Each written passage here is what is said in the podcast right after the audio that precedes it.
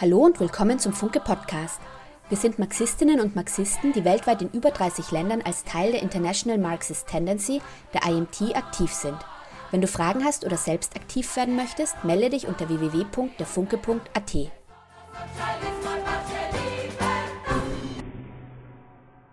Mein Name ist Felix und ich werde heute für den Funke über Rosa Luxemburg referieren. Rosa Luxemburg ist für viele Leute, die sich als links sehen, eine Ikone. Viele Linke sind beeindruckt von ihrem kompromisslosen Kampf gegen jede Form von Unterdrückung, ihrem Kampf gegen den Kapitalismus und ihren Kampf als Frau in der von Männern dominierten Politik. Aber vielen ist nicht klar, wofür sie tatsächlich stand. Ihre Ideen werden von verschiedensten Seiten verfälscht.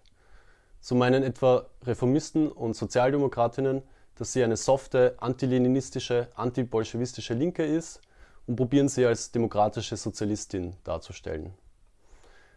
Akademische und feministische Linke probieren sie als Feministin darzustellen. So gibt es etwa einen Artikel auf der Website der Rosa-Luxemburg-Stiftung, wo sie gar als ethische Feministin dargestellt wird. Diese politische Einteilung könnte aber nicht weiter weg von den tatsächlichen Ideen Rosa Luxemburgs sein. Unsere Aufgabe wird es heute sein, das tatsächliche Erbe Rosa Luxemburgs zurückzuerkämpfen, denn sie war keine linke Reformerin, sie war ebenso keine Antibolschewistin, sie war Gründerin der Kommunistischen Partei Deutschlands und ein führender Kopf in der deutschen Revolution. Sie war damit eine revolutionäre Sozialistin nach bestem Wissen und Gewissen und genau das will ich in den nächsten 30 Minuten nachweisen. Ich werde auf einige Punkte eingehen, etwa die Reformismusdebatte, die in der deutschen SPD stattgefunden hat, auf die Frage zum Frauenwahlrecht, auf die Kriegspolitik im Ersten Weltkrieg und ihre Stellung zur russischen Revolution. Aber gehen wir zurück zum Anfang. Rosa Luxemburg wurde 1871 geboren im vom russischen Reich besetzten Teil Polens. Als Polin, Jüdin und Frau ist sie mit Unterdrückung einigen Formen der Unterdrückung aufgewachsen und groß geworden. Und bereits mit 17 Jahren trat sie der Untergrundorganisation Proletariat bei. Ein Jahr später musste sie fliehen aus politischen Gründen und ging, wie so viele Revolutionäre am Ende des 19. Jahrhunderts, in die Schweiz, nach Zürich, wo sie zu studieren begann und auch politische Tätigkeiten entwickelte. So war sie unter anderem eine Gründerin der polnischen revolutionären Bewegung. Aber ihr wichtigstes Arbeitsfeld äh, begann, in, als sie nach Deutschland zog, im Jahre 1897, wo sie ein Jahr später, 1898, der SPD beitrat. Die SPD war damals, also man kennt die SPD von heute, das ist eine große deutsche Partei, gar nicht mehr so große Partei äh, in diesen Tagen, aber damals vor etwas über 100 Jahren war sie die größte Partei der zweiten Internationale. Sie hatte am meisten Einfluss von allen sozialistischen Parteien und wurde zum Beispiel von Lenin als Modell für eine marxistische Massenpartei hergenommen. Um das in Zahlen zu gießen, die SPD hatte etwa über eine Million Mitglieder und nach den Reichstagswahlen 1912 110 Parlamentarier im Reichstag. Reichstag. Sie hatte über 90 regionale Tageszeitungen und war damit ein gigantischer Faktor in der deutschen Arbeiterbewegung. Als Rosa Luxemburg der SPD beitrat, war gerade ein Flügelkampf in der Partei im Gange, der sogenannte Reformismusstreit. Und in diesem Flügelkampf unterstützte sie sofort den revolutionären Flügel der Partei. Dem gegenübergestellt wurden die Theorien von Eduard Bernstein, der gemeint hat, man müsse den Marxismus erneuern. Er hat gemeint, es gibt einen Aufschwung im Kapitalismus und dadurch könne man das Leben der Leute Stück für Stück besser machen und so einen Weg zum Sozialismus über Reformen durchs Parlament durchführen. Und hier nur am Rande erwähnt, das Argument, das wir Marxisten und Marxistinnen oft hören, ist, dass unsere Ideen veraltert sind. Man sieht aber, dass die Idee des Reformismus fast genauso alt ist wie, wie die Idee des revolutionären Marxismus. Als dieser Flügelkampf stattfand, war Luxemburg eine der härtesten Kritikerinnen von diesem Bernstein. Sie setzte sich ein für die Beibehaltung der marxistischen Position. Sie sah die Notwendigkeit, den Kapitalismus revolutionär zu überwinden. Und unter diesem Hintergrund veröffentlichte sie auch 1899 eines ihrer Hauptwerke, Sozialreform oder Revolution. Aber sie nahm nicht nur an diesem Reformismusstreit teil, ähm, es gab auch noch andere Debatten. So etwa ähm, hat sie 1912 einen Text zum Frauenwahlrecht geschrieben mit dem Namen Frauenwahlrecht und Klassenkampf. Und sie bezog da eine sehr klare Position. Ich werde ein, kurz ein Zitat vorlesen. In diesem, in diesem Kampf ums Frauenwahlrecht, das es 1912 noch nicht gab in Deutschland, schrieb sie, der jetzige Massenkampf um die politische Gleichberechtigung der Frau ist nur ein Teil des allgemeinen Befreiungskampfes des Proletariats. Und darin liegt gerade seine Kraft und seine Zukunft. Das allgemeine, gleiche, direkte Wahlrecht der Frauen würde, dank dem weiblichen Proletariat, den proletarischen Klassenkampf ungeheuer vorwärts treiben und verschärfen. Jene Akademikerinnen, die Rosa Luxemburg probieren als Feministin darzustellen, haben diesem Text wohl keine Beachtung geschenkt. Denn der Kampf für das Frauenwahlrecht war für Luxemburg kein isolierter Kampf der Frauen alleine. Im Gegenteil, es war für sie der Kampf des gesamten Proletariats, männlich und weiblich, für die Machtergreifung der Arbeiter und Arbeiterinnen. So schreibt sie weiter.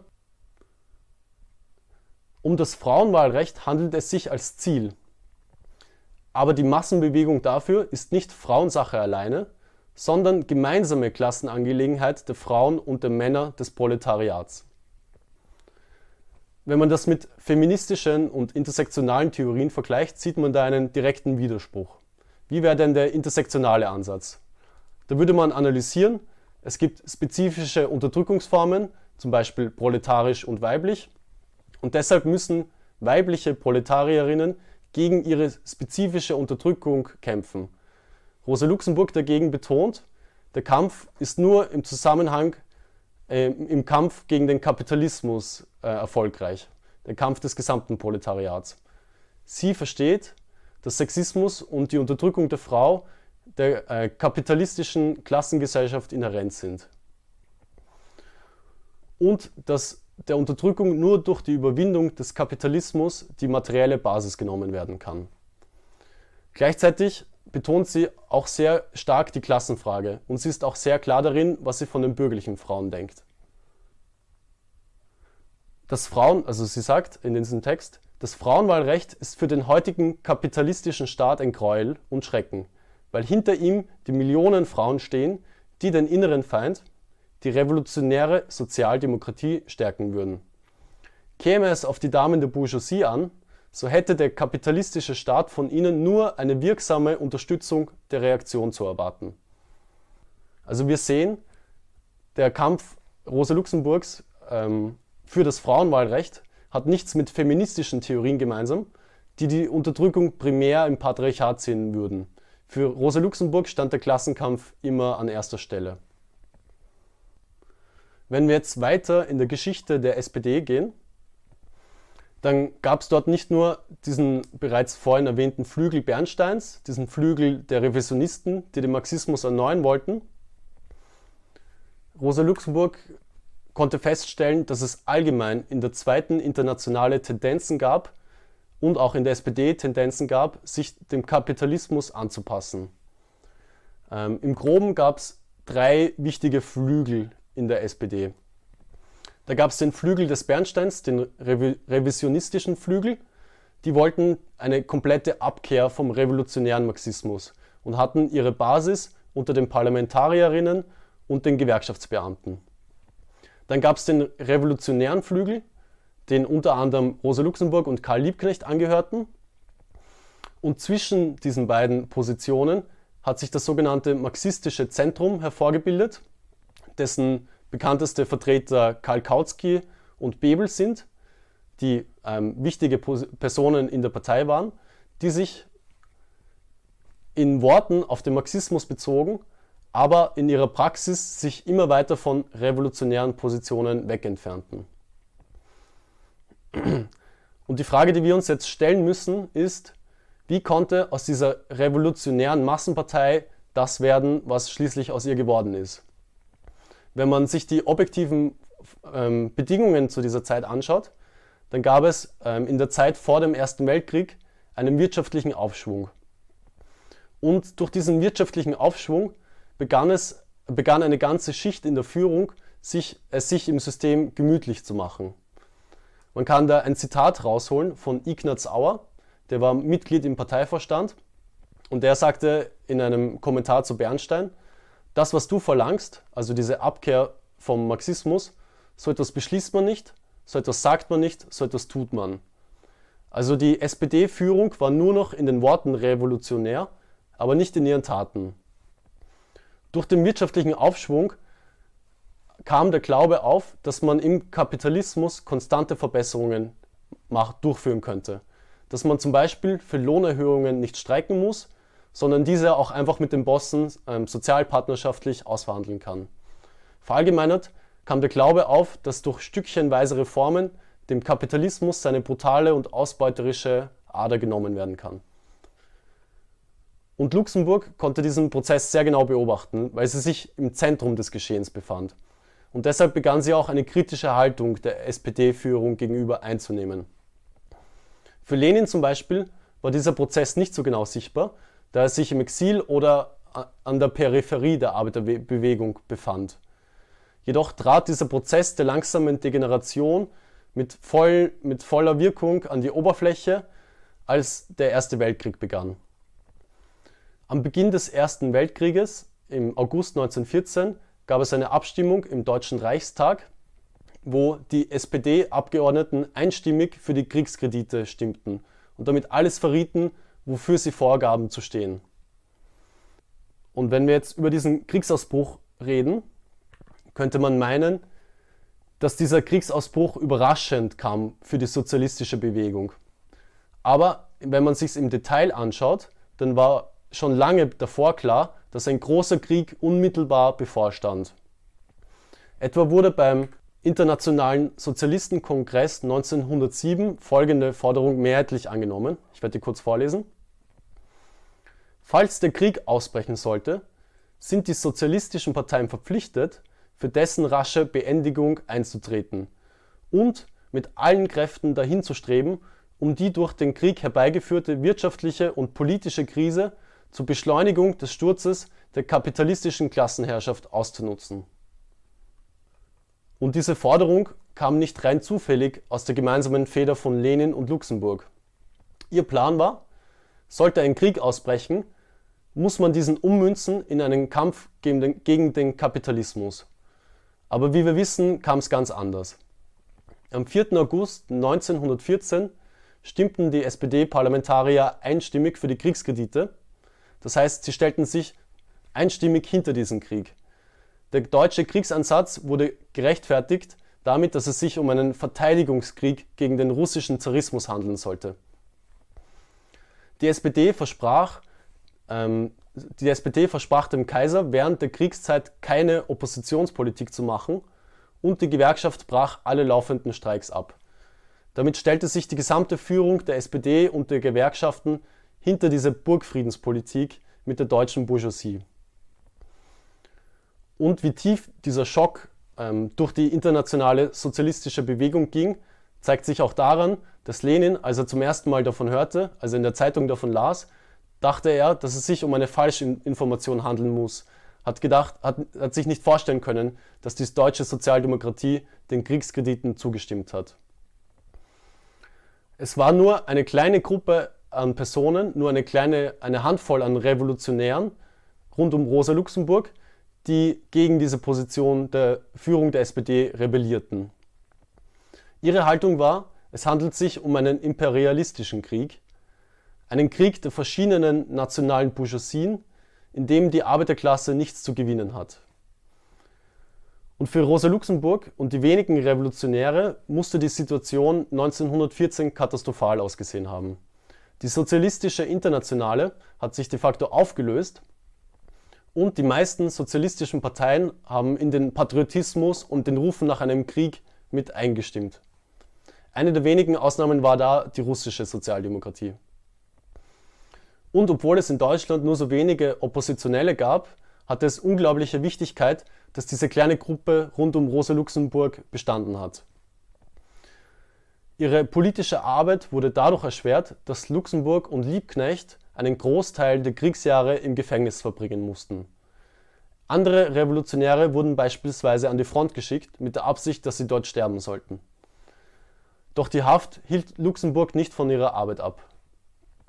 So produzierte sie 1916 die sogenannte Junius-Broschüre, was eine erste kohärente Analyse und Kritik am Krieg war, die aus Deutschland kam.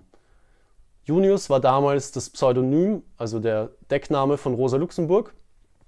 Und Lenin las diese Broschüre und ohne zu wissen, wer der Autor war, meint Lenin in einer Rezeption der Broschüre, die überaus lebendig geschriebene Broschüre von Junius hat zweifellos im Kampf gegen die auf der Seite der Bourgeoisie übergegangene Sozialdemokratische Partei Deutschlands eine große Rolle gespielt und wird sie auch weiterhin spielen. Und wir begrüßen den Autor von ganzem Herzen. Nachdem anfänglich alle in diesen Krieg mit eingestimmt haben, zermürbten die folgenden Kriegsjahre das Heer. Der Krieg wurde immer verhasster unter den Soldaten und in der Arbeiterklasse in Deutschland und international. Im Jänner 1916 kam es zur Gründung des Spartakusbunds, der von Rosa Luxemburg, Karl Liebknecht und einigen anderen Revolutionären gegründet wurde.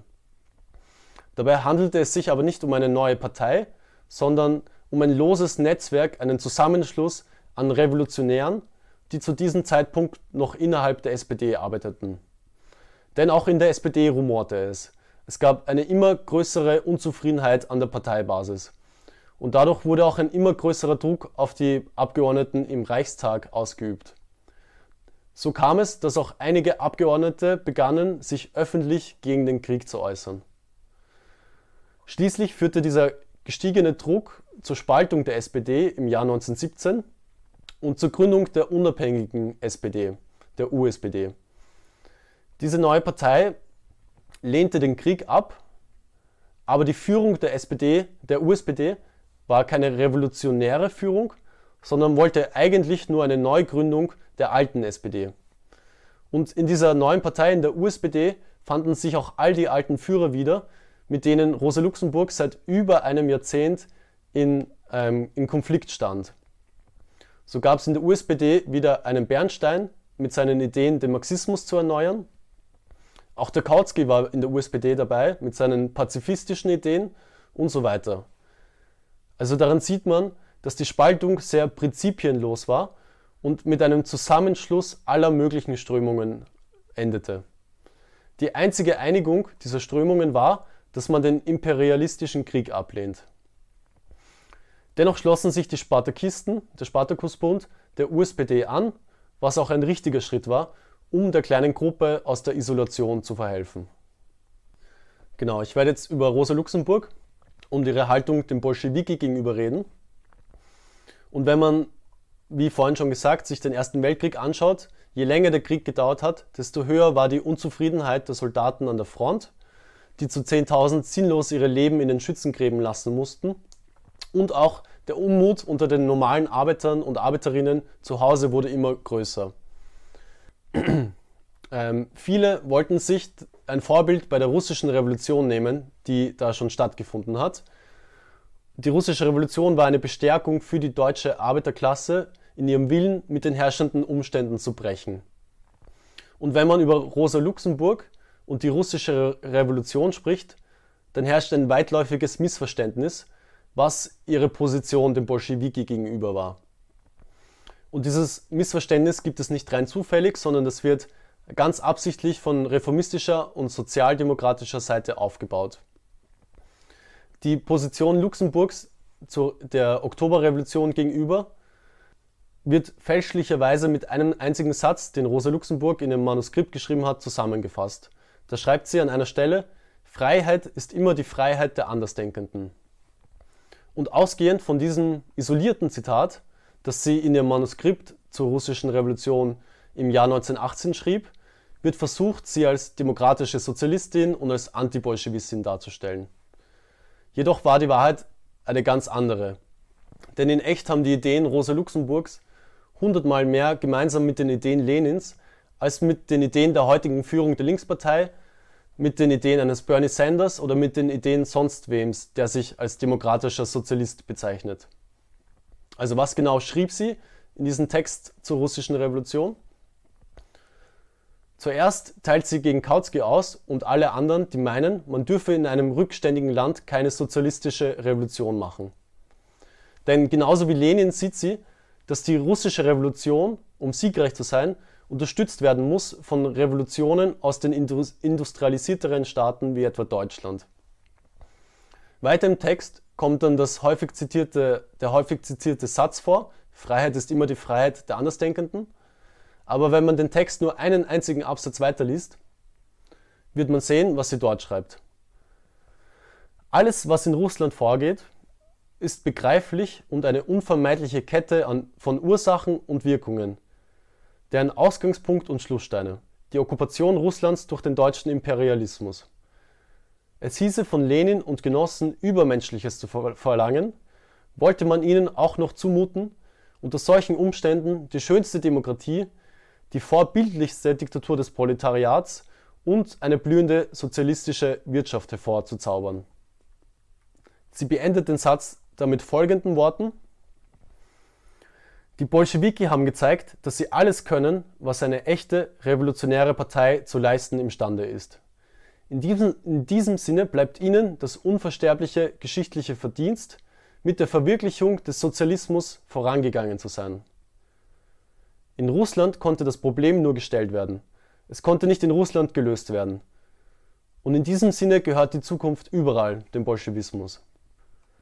Wenn man jetzt wieder zurück nach Deutschland geht, dann war 1918 allen klar, dass dieser Krieg für Deutschland verloren gegangen ist. Der Tropfen, der jedoch das Fass dann zum Überlaufen brachte, war ein letztes Manöver, das die Marine gegen die Briten plante. Um die Ehre der deutschen Flotte zu retten, wollten die Offiziere die Marine noch in eine letzte Schlacht schicken. Das Problem, was sich dabei aber ergeben hat, war, dass die Soldaten und Matrosen bei diesem Spiel nicht mitspielen wollten. So begannen Meutereien des, der, der Marine, der Soldaten und Matrosen am 3. November in Kiel und breiteten sich daraufhin rasch auf andere norddeutsche Städte aus. Nach Vorbild der russischen Arbeiter- und Soldatenräte haben auch die deutschen Arbeiter- und Soldatenräte gegründet. Diese revolutionäre Welle breitete sich ausgehend von Kiel auf ganz Deutschland aus und bereits sechs Tage nach, dem, nach, dem, äh, nach der Meuterei in, Deutsch, in Kiel wurde auch der erste Arbeiterrat in Berlin gegründet. Und ein Zeichen dafür, wie stark diese revolutionäre Welle war, ist, dass der deutsche Kaiser unmittelbar abdanken musste und seine Position kampflos aufgeben musste, weil es, äh, weil es einfach niemanden mehr gab, der an seiner Seite kämpfen wollte. Und das war der Start einer revolutionären Epoche in Deutschland, die die nächsten fünf Jahre anhalten sollte. Die revolutionäre Welle führte auch zur Befreiung Luxemburgs, die sofort begann, ein aktiver Teil der Bewegung zu sein. Sie argumentierte dafür, dass die Arbeiter- und Soldatenräte die Macht übernehmen müssen. Dass der einzige Weg vorwärts sei, dem russischen Beispiel zu folgen. Die Spartakisten rund um Luxemburg waren jedoch eine sehr kleine und auch politisch unerfahrene Gruppe. Sie wuchsen rasch, sie konnten auch die radikalsten Schichten der Arbeiterklasse für sich gewinnen und sie hatten auch das richtige Ziel vor den Augen. Die Machtübernahme nach dem russischen Vorbild.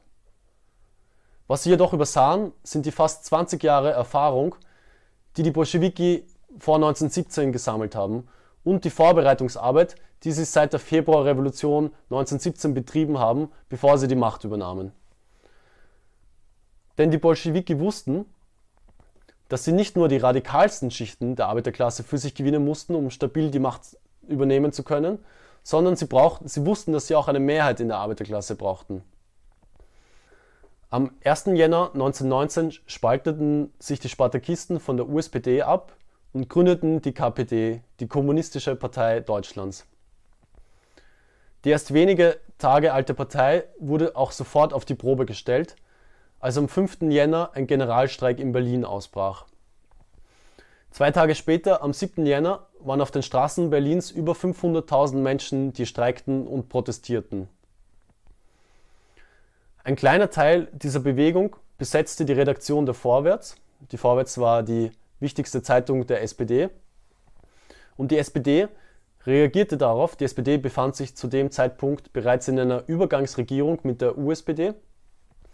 Und die SPD-Regierung entschied dann, mit Waffengewalt gegen die Aufständischen vorzugehen. Auf Befehl von Gustav Noske, ein wichtiger SPDler und Heeresvolksbeauftragter, auf dessen Befehl wurden die reaktionären Freikorps, das sind quasi Vorgänger der faschistischen Gruppen der 30er, diese wurden dazu befehligt, insbesondere gegen die Spartakisten vorzugehen. Und als der Aufstand schlussendlich niedergeschlagen wurde, gab es 156 Todesopfer.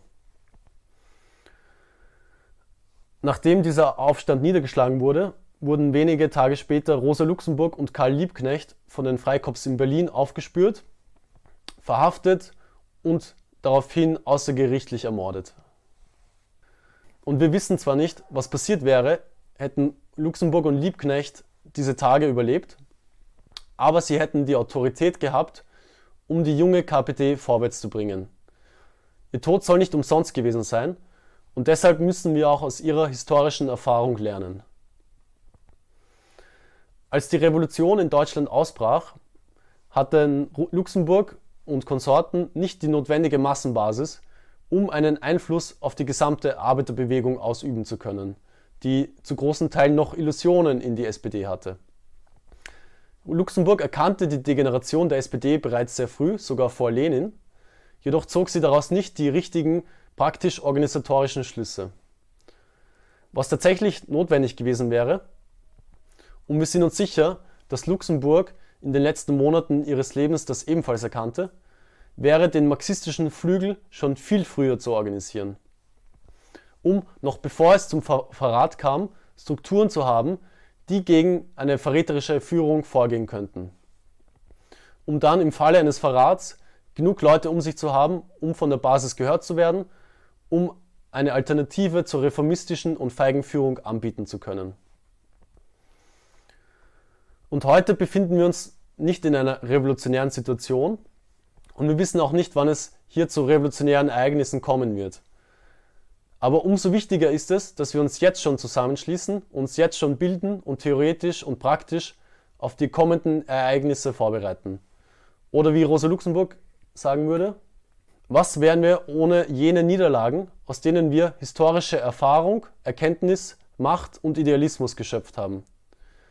Wir fußen heute geradezu auf jenen Niederlagen, denen wir keine missen dürfen, deren jede ein Teil unserer Kraft und unserer Zielklarheit ist. Und wir sollten Rosa Luxemburg dabei beim Wort nehmen. Denn wir gehen international auf unruhige Zeiten zu. Und ich glaube, das Jahr 2019, insbesondere der Oktober 2019, war ein Vorgeschmack dazu, in welcher Epoche wir uns befinden.